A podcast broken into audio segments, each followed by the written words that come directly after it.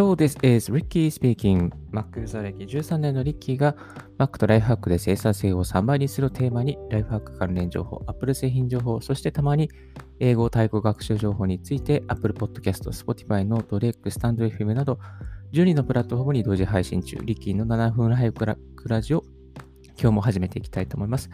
2020年9月19日午前5時38分の東京から収録してお送りしていきたいと思います。いやー、出ましたね。Apple の新しい iPad と iPad Air。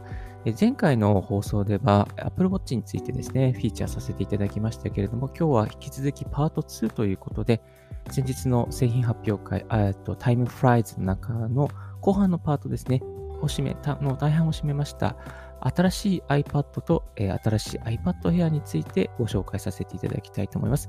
え聞くだけでわかる新しい iPad、新しい iPad Air ですね。これ聞き流すだけで全部えー、分かれになっておりますので、ぜひ、ご視聴いただければと思います。はい。新しい iPad。もうですね、あの、iPad が出て実は10年経ってるんですよね。えっ、ー、と、本当にびっくりしました。私が、リッキーがですね、初めて買ったのが2010年の時ですね。もうあれから、あれから40年ですか。あれから10年、経過してタイムフライズ。時間が過ぎるのは本当に早いなとえ、思います。初めて買った時多分、すんごい太太いっていうか、分厚い iPad で、持つと結構重たかったんですけど、当時はもう本当に革新的でですね、えー、並んで、並んでは買ってないかな。なんかどっかで買った記憶が、あ、ネットで買いました。ネットで買って、一旦ですね、あの、お風呂で、まあなんか、お風呂で使ってたら、ちょっとこう、落としてしまってですね、水没させてしまったという、そういう悲劇な事件もありましたけれども、もうあれから、えー、10年経過ということで、もう気づいたら8世代目の iPad になっております。はい。で、まず iPad の方ですね。8世代目の iPad。どんな iPad なのかということをですね、紹介させていただきたいと思います。はい。えー、っとですね、まず、ちょっと待ってください。えー、8世代目の iPad ですね。えー、まず累計で 5, 5, 億円、5億の iPad がもう売られているっていうことがですね、えー、ティム・クックから紹介されておりました。そして iPod、iPad を購入する53%が新規で、えー、購入する iPad ユーザーということで、これもですね、ちょっと驚きでしたね。あのー、で、まあ、10年間カスタマーサティスファクションが1位ということで、えー、なってます。はい。で、今回ですね、iPad に搭,、えー、搭載される、チップはですね、A12 チップですね。えー、っと、40%、えー、グラフィックが、あ、40%全体的にはあの速くなってまして、えー、2倍のグラフィックの速さの処理の速さが持っていると。ちょっとこれ皮肉なんですけど、Windows のラップトップより2倍速い。Android のタブレットより3倍速い。Chromebook よりも6倍速いなんてちょっと皮肉なことですね。あの、なんか紹介されていらっしゃいましたけれども、ちょっとすごかったやっぱりすごかったですね。あの、紹介されている動画の中でテニスのですね、動画があったんですけども、テニスの動画があって、その手に動く人に対して、なんかこうサーモグラフィーみたいな感じでですね、こう認知しているですね、こう動画、なんですかね、その、その人の、えー、角度とか、なんかそういう情報がですね、出てくる、ポップアップされているようなですね、そういう動画、え、画像がですね、紹介されていました。あと、あの手書きのメモがすごくなってます。えー、Apple Pencil、めちゃめちゃ精度上がってます。この Apple Pencil で、例えばこう、丸っていうですね、あの、記号を書いたときに、手書きだとこう、ぼやけた丸になるんですけども、その丸が、こう、くっきりとした、ちゃんとした、こう、あの正方形じゃなくて、ちゃんとした丸になるって、あの、正確な丸が表示されるっていうんですね。そんな、こう、シーンがあったんです。あ、ここまで変わったかっていうぐらいですね。かなりいい精度が上がっています。あとですね、ところどころですね、テキスト化がすごいですね。えっ、ー、と、Apple Pencil で書いたですね、えー、テキストを、えー、なんだろうな、こう、手書きで書いた文字を、えー、普通にテキスト化して、えー、 Keynote と、 Keynote じゃないかな。あの、えー、 Pages ですね。 Pages、開いてる Pages に書くとかですね。多分あの、これは普通のノートでも、あの、Mac のですね、Mac というか、えー、iPad にま搭載されているメモにも使えると思うんですけども、その手書きで書いたものが普通にテキスト化されていくっていうですね、えー、そういう機能が入っていました。これはもう本当に便利でしたね。いやー、だから Apple Pencil で書いた手書きの文字がレジュメでちゃんとテキストに変換されるというところが、これが良かったですね。うんうん。はい。えっ、ー、と、10点で、画面の方はですね、10.2レティナディスプレイですね、になっていて、そして価格がですね、価格は、えっ、ー、と、329ドルから、そして、えー、教育、 education customers は299ドルからとなっています。はい。で、モデルの方はですね、えっ、ー、と、えー、128ギガか32ギガのモデル。両方とも Wi-Fi かセルラーモデルになりますね。Wi-Fi モデルですと32ギガで34,800円、128ギガで44,800円。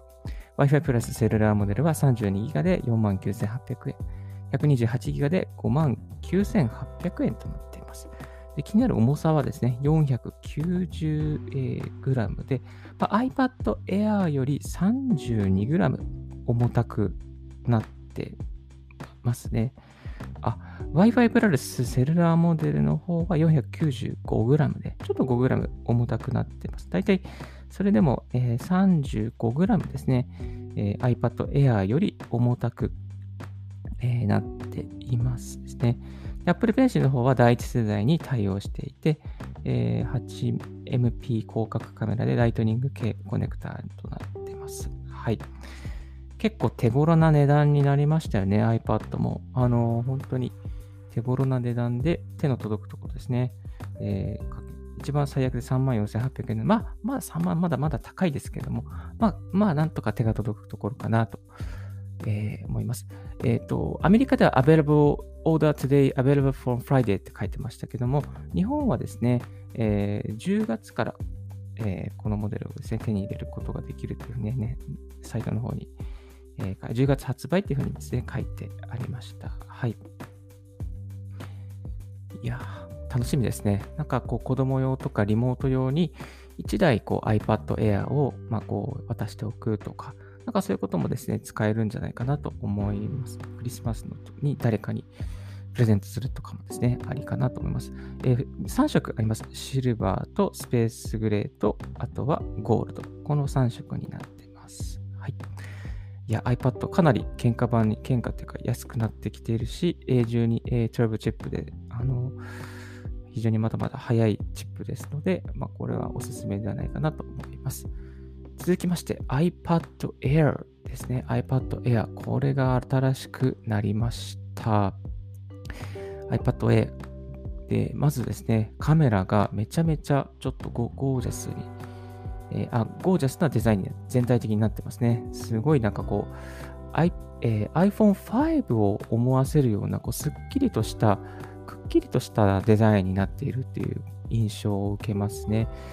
えっ、ー、と、ちなみにこれ余談なんですけども、えー、スティーブ・ジョブズが手掛けた iPhone 最終作は 4S ではなくて iPhone5 が最後の彼の作品だったというふうに聞いています。まあ、これあの、とある、えー、Apple 関係者の、まあ、Apple で働いている方のかん、まあ、の知り合いが、知り合いに Apple えー、Apple の方がいる方の情報なので、正しい情報だと思うんですけども、まあ、その今回の iPad Air ですね、本当にくっきりとしたこう iPhone5 を思わせるようなデザインになっています。えー、ボタン、カメラ、もう全体的にスッキリしています。そして、えー、iPad Air なんとですね、3色、えー、ラインナップがありますね。シルバーと、えー、スペースグレーですね。スペースグレーとローズゴールドとグリーンですね。これは新しいのはグリーンと、えー、スカイブルー。この、えー、5色ですね。5色がラインナップされています。はい。えー、10.9、えー、10.9の Liquid Retina Display ですね。えー、で、価格は 2360×1640 とかなりですね、価格も非常にいい感じになっています。最大256ギガのメモリー、えー、ストレージを入れるようになっていて、12MP 広角カメラ。で、コネクタが USB-C のコネクタに変わっています。そしてですね、Next Generation Touch ID という形でですね、Touch ID が変わりました。Touch ID がですね、非常にあの良くなってます。このタッチ ID がすごい一番多分小さいタッチ ID で、えー、iPad Air の右上のボタンのところにですね、あのコンパクトに作られています。ちなみにこのタッチ ID ですね、Apple Pay にも対応し、Apple Pay の authentification ですね、認証にも、えー、対応しているということで、えー、紹介されていました。そして、えっ、ー、と、チップはですね、A14 チップですね、A の14チップになっていて、6-core CPU、4 high efficiency cores, 2 high performance cores, 40% faster, faster CPU ですね。40%速い CPU。えー、30% faster graphics ですね。2 times faster graphics performance に、えー、グラフィックのパフォーマンスが2倍速いということで。まあ、とにかく本当に、えー、CPU がですね、非常にあの速く、えー、なっている、えー、様子が伺えます。なんかラボみたいなところでですね、あの紹介されている男性の方のなんかこう、かっこいいプレゼンテーションがありました。そしてあの、なんかこう、えっ、ー、と、えー、あ、で、な、プロセッサーがなんか5ナノメーターってことでめちゃめちゃ小さい、この小ささにはめちゃめちゃ挑戦してますよっていう紹介もですね、されていました。で、この、えっ、ー、と、えっ、ー、と、機能の紹介の中で一部、あの DJ Pro、私もあのこの DJ Pro のですね、えー、Mac デスクトップ版持ってるんですけども、DJ Pro、えー、DJ のアプリですね、DJ Pro で、あのー、すごく面白かったのが、DJ のアプリ,、えー、アプリって大体こう iPad を触りながらですね、実際に画面を触りながらプレイするっていう感じなんですけども、そうじゃなくて、えー、空中上で、空中上でこう手を動かして、その手を動かしたのを認知して、DJ アプリが動くっていうですね、そんなデモンストレーションをやっていたんです。これめちゃめちゃ空中操作の DJ みたいな感じで、めちゃめちゃかっこよかったです。あとは、写真の、えー、エンハンスメントの精度が非常に上がってましたね。まあ、あの写真の、えー、部分的にですね、こう、あの、フォーカスして、その、その部分をですね、エンハンスするレゾリューション解像度を上げるっていうですね、そういう技術が上がっていました。はい。USB-C になってですね、あの、10倍ですね、転送速度が上がっているっていうこととか、あとは、えー、カメラの精度が、えー、上がっています。そして、あの、えー、スピーカーの改良もかなりされているという紹介がありましてね、スピーカーはかなり、あの、重低音とか、いろいろ音をですね、改善されているという紹介もされていました。えっ、ー、と、あ、カメラですね。失礼しました。カメラ 12MP カメラで 4K の 60fps ですね。えー、で、えー、いいカメラにアップル、えー、アップグレードされています。はい。もちろん Apple Pencil もですね、対応しておりまして、Apple Pencil の第2世代に対応しています。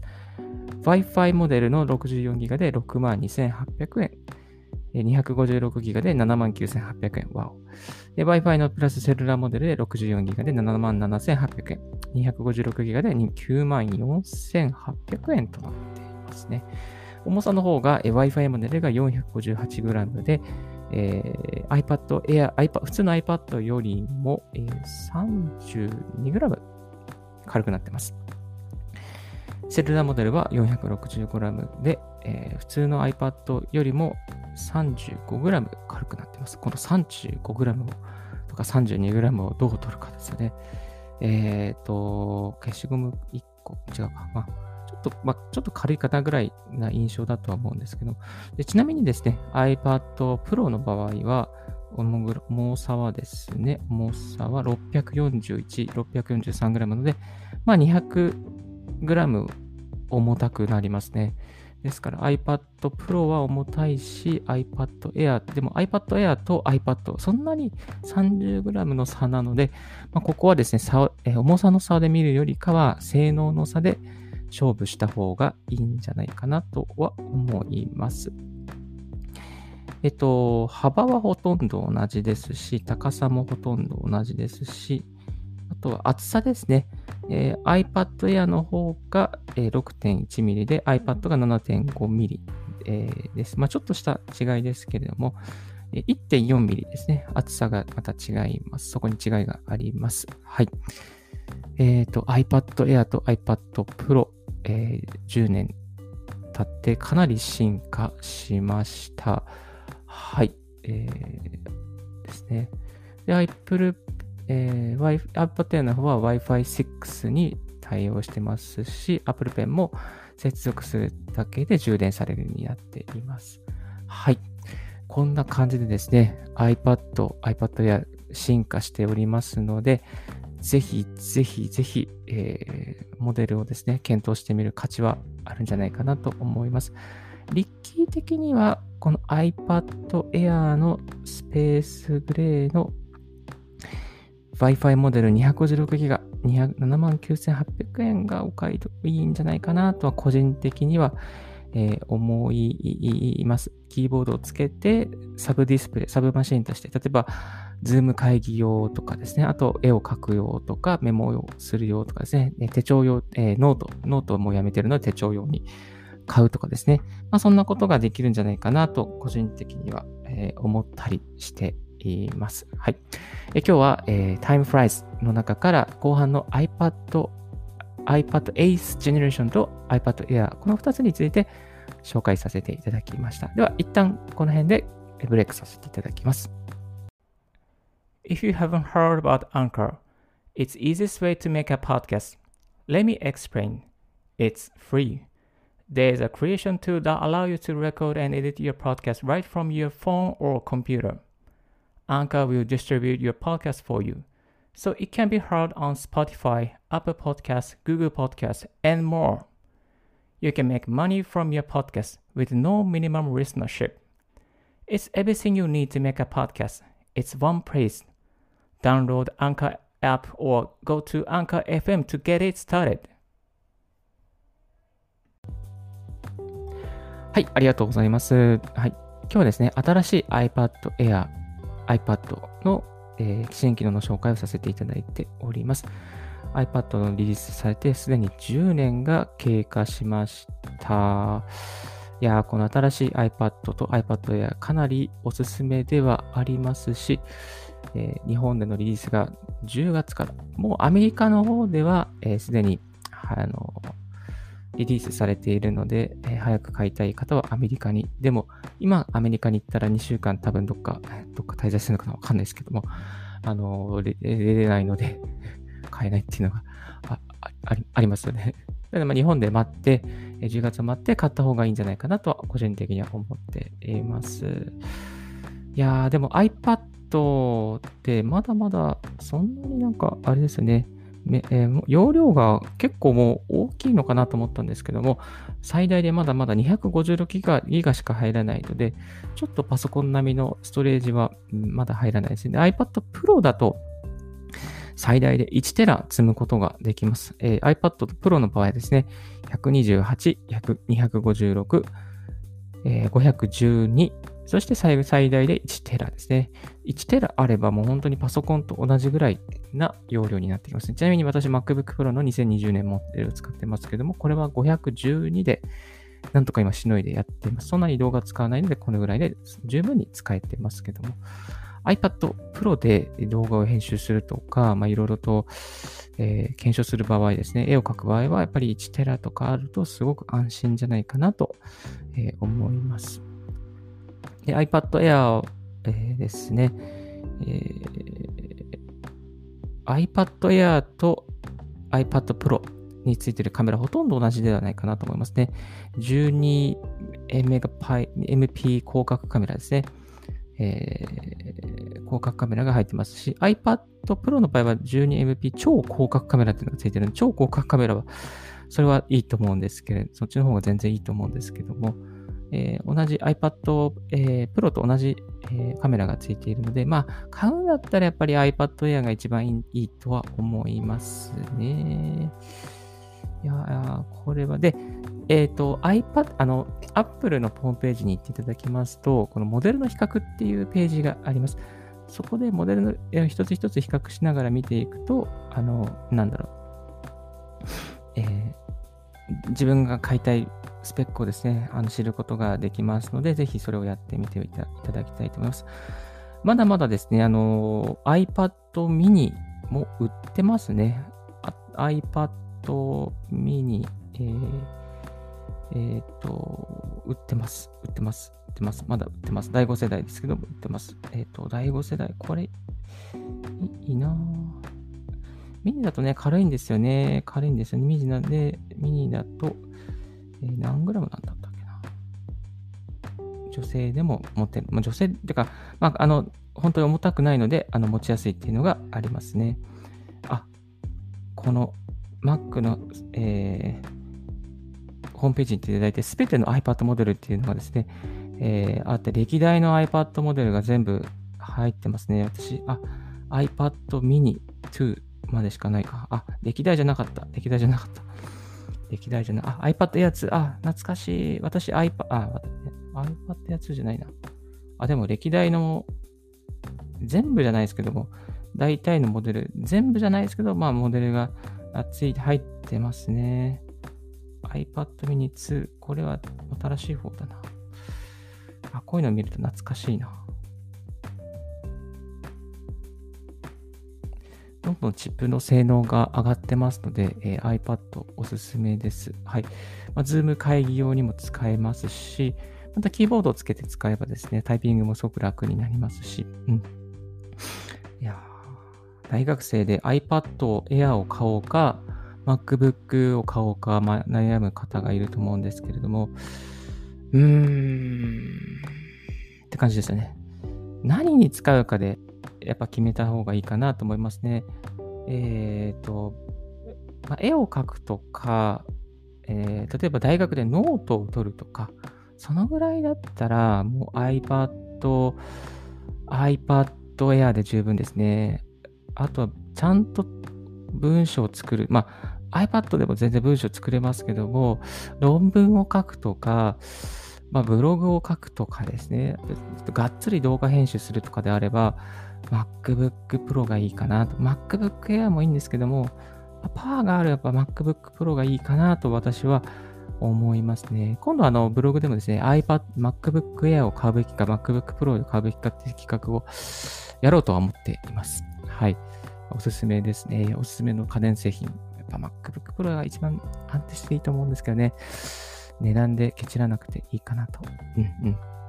まあ、ちゃんとしたスペックで買えば、3年から5年は持ちますからね。だから、やっぱりこう、アップル製品は、あの、一番いいものを買うか、一番低いものを、えー、標準的なものを買うかですね。